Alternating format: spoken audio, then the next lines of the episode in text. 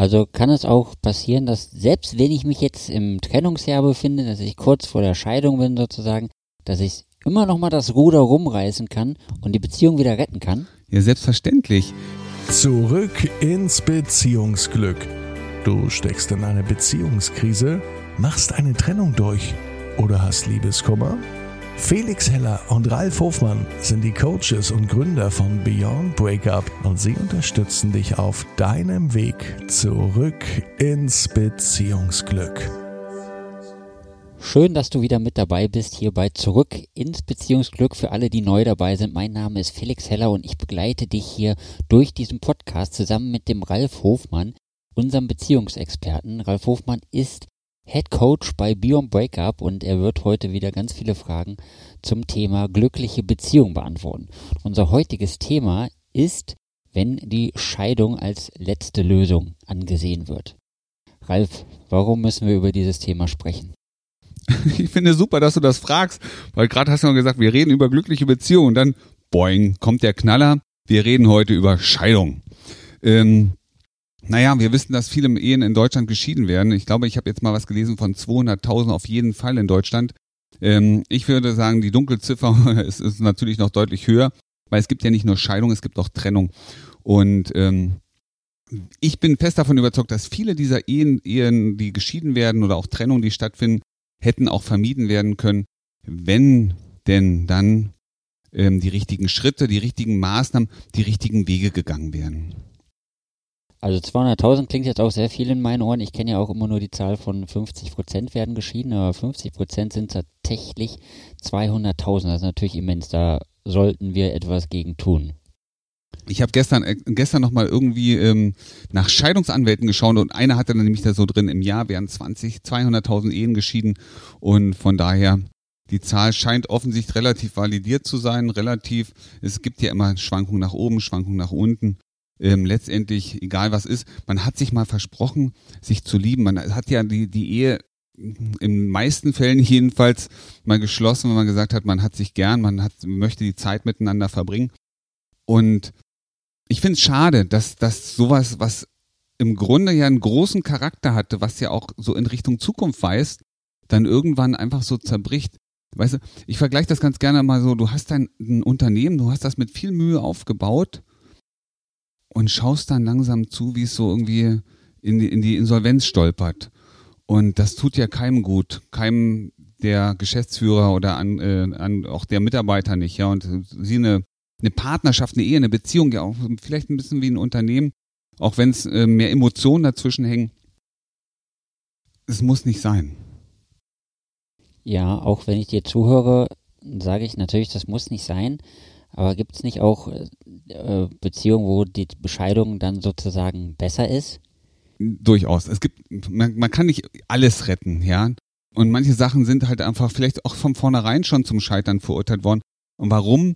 Weil ähm, vielleicht die eine oder andere Beziehung eingegangen ist, nicht aus Liebe oder aus dem Gefühl heraus, ähm, glücklich zu sein, sondern vielleicht auch aus dem Gefühl heraus, ich brauche den anderen, ich brauche die Nähe, ich brauche die Wärme, ich brauche, dass jemand da ist, der sich um mich kümmert das kann zum Beispiel passieren, das ist ja auch schon oft passiert, und dann wird der Partner die hohen Anforderungen, die dann gestellt werden, irgendwann nicht mehr gerecht werden können. Es gibt natürlich auch Partnerschaften, wo Gewalt eine äh, wesentliche Rolle spielt. Und auch da muss man ganz klar sagen, also das macht absolut Sinn, sich da, da rauszulösen. Wir reden heute nicht über diese Extremfälle, ähm, sondern worum es heute geht, sind natürlich Partnerschaften, die in Liebe zueinander gefunden haben, und festgestellt haben, dass sie innerhalb ihrer Laufzeit, Laufzeit auch ein toller Name, aber innerhalb ihrer Beziehungszeit an Esprit, an Dynamik, an Qualität verloren haben. Ja, danke. Ich denke, das ist wichtig, da nochmal drüber zu sprechen, dass es auch tatsächlich Beziehungen gibt, die nicht gerettet werden müssen. Aber wir haben uns das ja auch zur Aufgabe gemacht, die Menschen zurück ins Beziehungsglück zu führen, also dich und deinen Partner, deine Partnerin zurückzuführen genau das setzen wir auch für dich um. Jetzt aber natürlich die Frage, wenn wir kurz vor der Scheidung stehen. Wir sind ja irgendwie da hineingeschlittert in dieses Dilemma sozusagen. Kannst du nochmal kurz umreißen? Ich weiß, wir haben schon in einem anderen Podcast darüber gesprochen, aber nochmal kurz umreißen, wie wir denn in diese Situation reingekommen sind?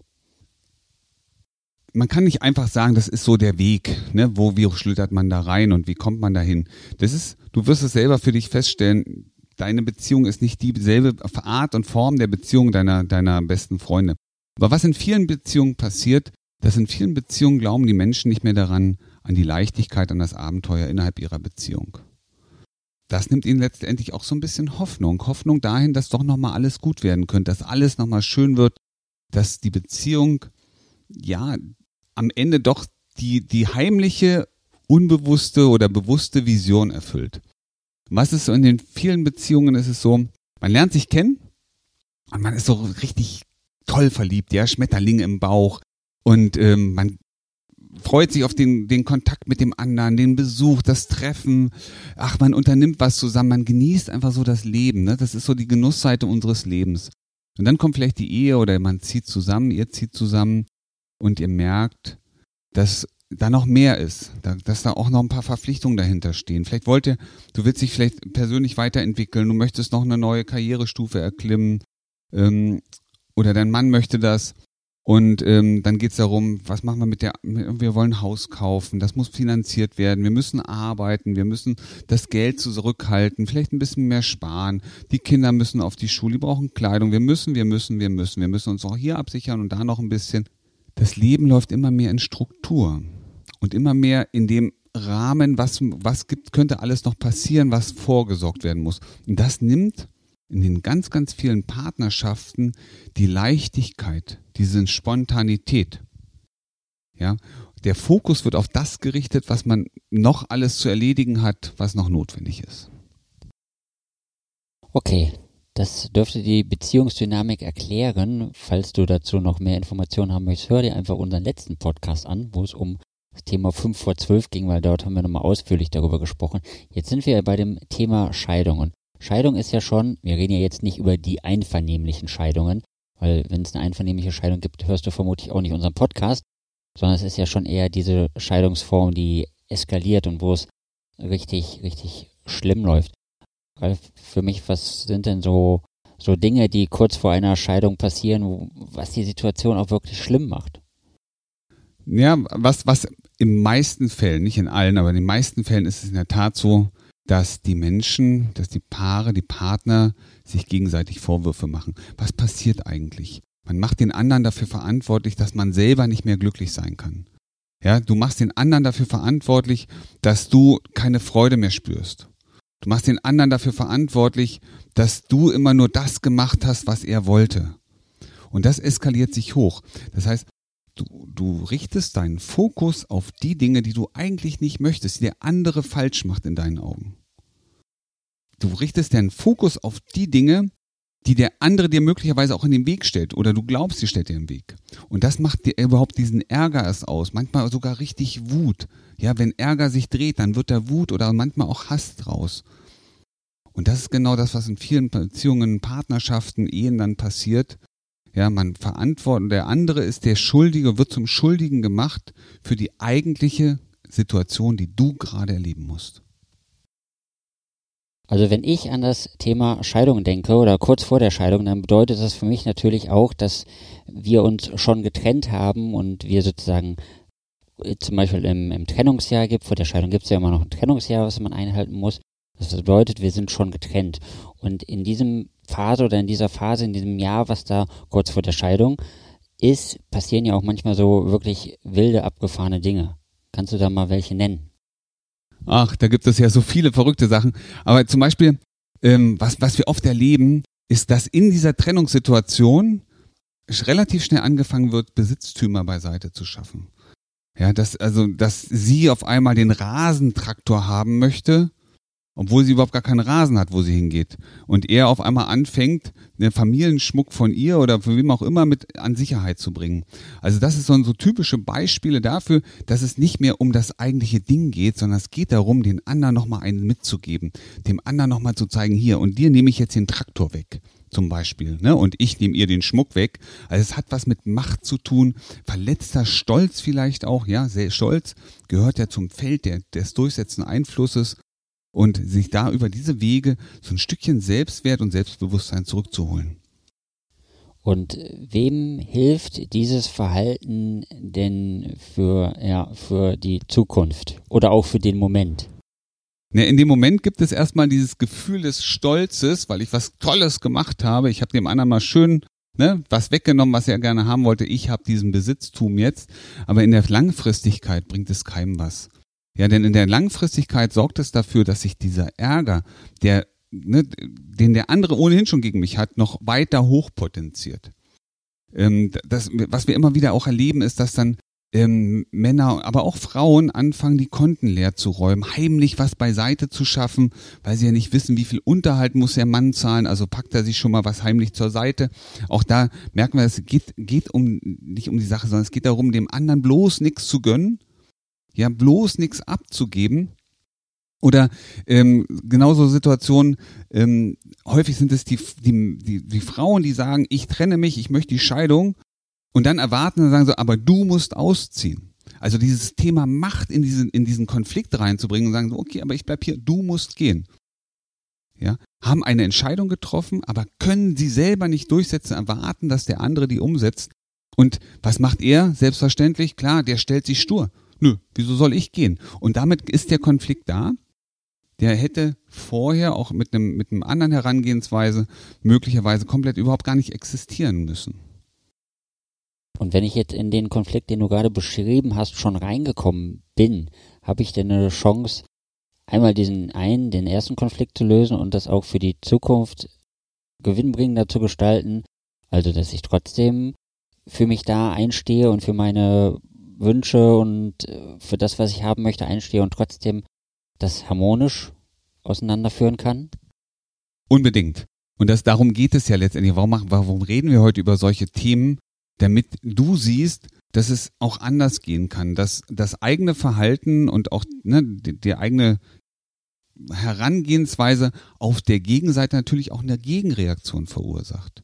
Und wenn du nett sein kannst, wenn es dir gelingt, ja, deine eigenen Wege zu gehen, ohne den anderen zu verletzen, dann ähm, wirst du merken, es wird am Ende auch ein anderes Resultat rauskommen. Was meine ich mit verletzen? Bewusst jemanden vielleicht auch wehtun zu wollen. Nochmal vorzuführen. Das muss ja gar nicht unbedingt sein. Du kannst dich entscheiden zu gehen und kannst es für dich umsetzen. Ja? Und das hat was mit, mit, mit erwachsenem Verhalten zu tun. Dieses, ich nehme was weg. Ich nehme dir den Rasentraktor weg als Beispiel. Er nimmt den Schmuck, ja, den er nie tragen wird den er vielleicht sogar noch stockhässlich findet, einfach nur um was aus. Das ist ein typisch kindisches Verhalten. Erwachsene Menschen setzen sich hin. Erwachsene Menschen reden darüber. Und da geht es nicht darum, ich möchte mehr haben als du oder ich möchte das größere Stück. Es geht darum, wie, womit fühlt sich jeder wohl. Und das ist das, worum es eigentlich geht. Dasselbe, wenn du als Frau sagst, ich möchte gerne die Trennung dann gibt es zwei Möglichkeiten, dass ihr euch zusammensetzt und fragt, ne, besprecht, wer kann das Haus verlassen oder du möchtest die Trennung, dann zieh es durch.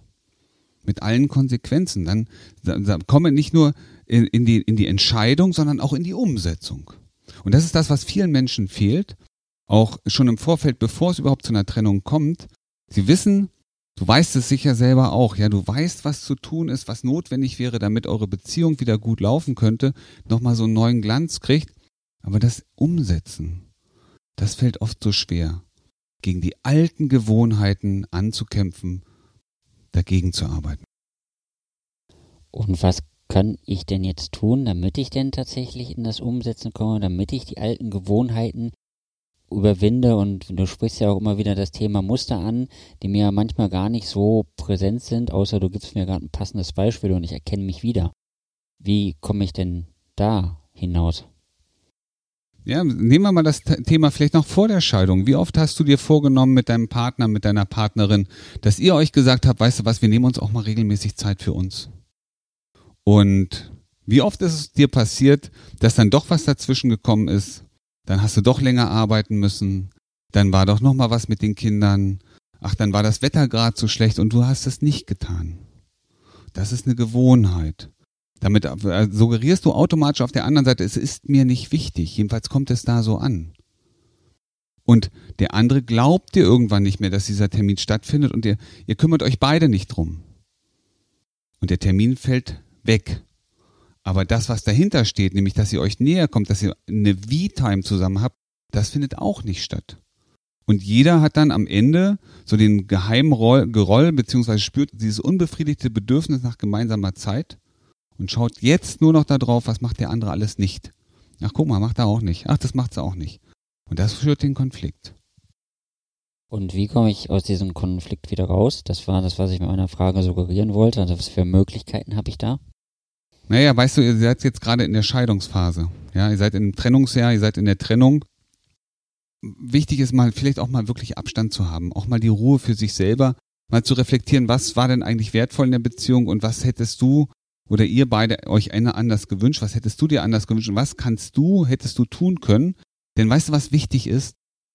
Wir nehmen uns als Personen immer mit und unsere Muster, unsere Verhaltensmuster nehmen wir auch mit. Und das, was du hier in der Beziehung gezeigt hast, das zeigst du natürlich letztendlich auch wieder in anderen Beziehungen. Und dann wird es dir sehr, sehr wahrscheinlich passieren, dass du immer wieder einen Mann kennenlernst, aber der ist nicht der Richtige. Ja, und du hast vielleicht immer wieder Beziehungsabbrüche, weil das, was du eigentlich willst, immer noch nicht da ist. Also wenn ich mich zurückziehen soll, habe ich das natürlich auch richtig verstanden, dass es ähm, Sinn macht, auch mal auf unsere Webseite zu gehen, auf www.beyondbreaker.de und sich einfach mal ein kostenloses Erstgespräch zu vereinbaren, um zu gucken, wie ich denn meine Muster entdecken kann, die ich ja selber gar nicht entdecken kann und wie ich wieder einen Weg für mich finde, um in meinem Leben besser klarzukommen und für mich so ein zurück sozusagen in die Harmonie mit mir selber zu kommen und deswegen auch, selbst wenn ich diese Beziehung gar nicht mehr rette, für mich alle zukünftigen Beziehungen einfach viel gewinnbringender gestalten kann. Das ist ein ganz, ganz wichtiger Punkt. Weißt du, ähm, wenn du deine eigenen Muster aufbrechen kannst, dann kannst du dafür sorgen, dass du alle deine Bedürfnisse innerhalb deines persönlichen Rahmens, deiner, deiner, deines Lebens auch leben kannst. Und das macht dich doch glücklich und zufrieden. Und wenn du glücklich und zufrieden bist, dann ziehst du Menschen an, die das attraktiv finden. Und stell dir mal vor, dir gelingt es, dieses Trennungsjahr zu nutzen, um genau das zu erreichen. Und du merkst auf einmal, dass dein Mann dich wieder attraktiv findet, dass er genau das anspricht oder du das ansprichst, was er sich immer gewünscht hat. Für dich. Denn Männer haben nämlich eine einzige Urinstinktaufgabe bei Frauen gegenüber, nämlich die Aufgabe ist, Frauen glücklich zu machen, ihre Frauen glücklich zu machen. Nicht alle, ihre Frauen. Und das zeigen sie halt auf unterschiedliche Art und Weise.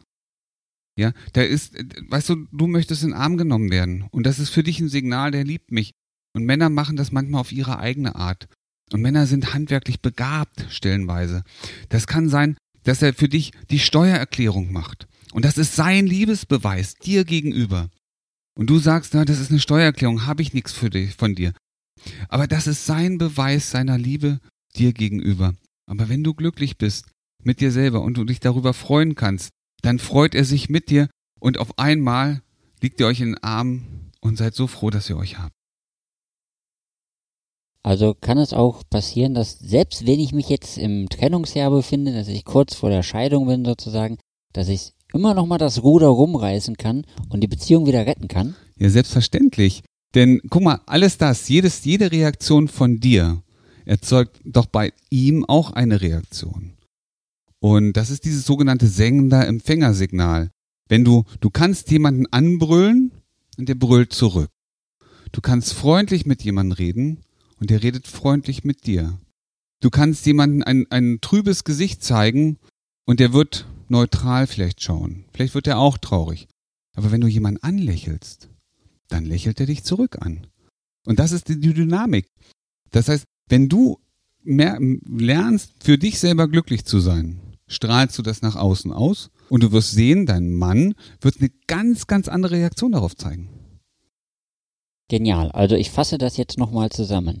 Unsere Hörerinnen und Hörer gehen einfach auf www.beyondbreaker.de und vereinbaren sich ein kostenloses Erstgespräch, was völlig unverbindlich ist und wo jemand am Telefon sein wird, entweder du oder ich oder irgendwer anders aus unserem Team und mit den Menschen darüber spricht, um zu sagen, wie es um die Situation steht und was man da noch tun kann. Und wenn ich das Gefühl habe, ich liebe meinen Partner, meine Partnerin noch, dann sollte ich jetzt auf die Webseite gehen und mir schnell einen Termin vereinbaren, solange noch welche da sind, weil dann habe ich die Chance, meine Beziehung zu retten. Und genau so ist es. Und ich weiß, es fällt dir manchmal schwer, jetzt gerade zu sagen, ja, wieso soll ich was verändern? Mein Mann ist doch der, der hier dieses Problem hat, der sich immer wieder daneben benimmt. Und ähm, ja, das ist eine Reaktion. Ich garantiere dir und ich verspreche dir, wenn du auch an dir arbeitest, wenn du guckst, was trägst du auch dazu bei, wirst du merken, es kommen ganz andere Ergebnisse raus. Und das ist, was wir im Coaching erreichen und das hervorragend. Genau so sieht's aus. Also, nutz die Chance, meld dich bei uns und du wirst merken, dir geht's jeden Tag und in jeder Hinsicht immer besser und besser und besser. Wie du gestärkt aus einer Trennung herausgehst oder eine Beziehungskrise erfolgreich meisterst, verraten dir Felix Heller und Ralf Hofmann. Vereinbare jetzt einen kostenlosen Beratungstermin unter www.beyondbreakup.de.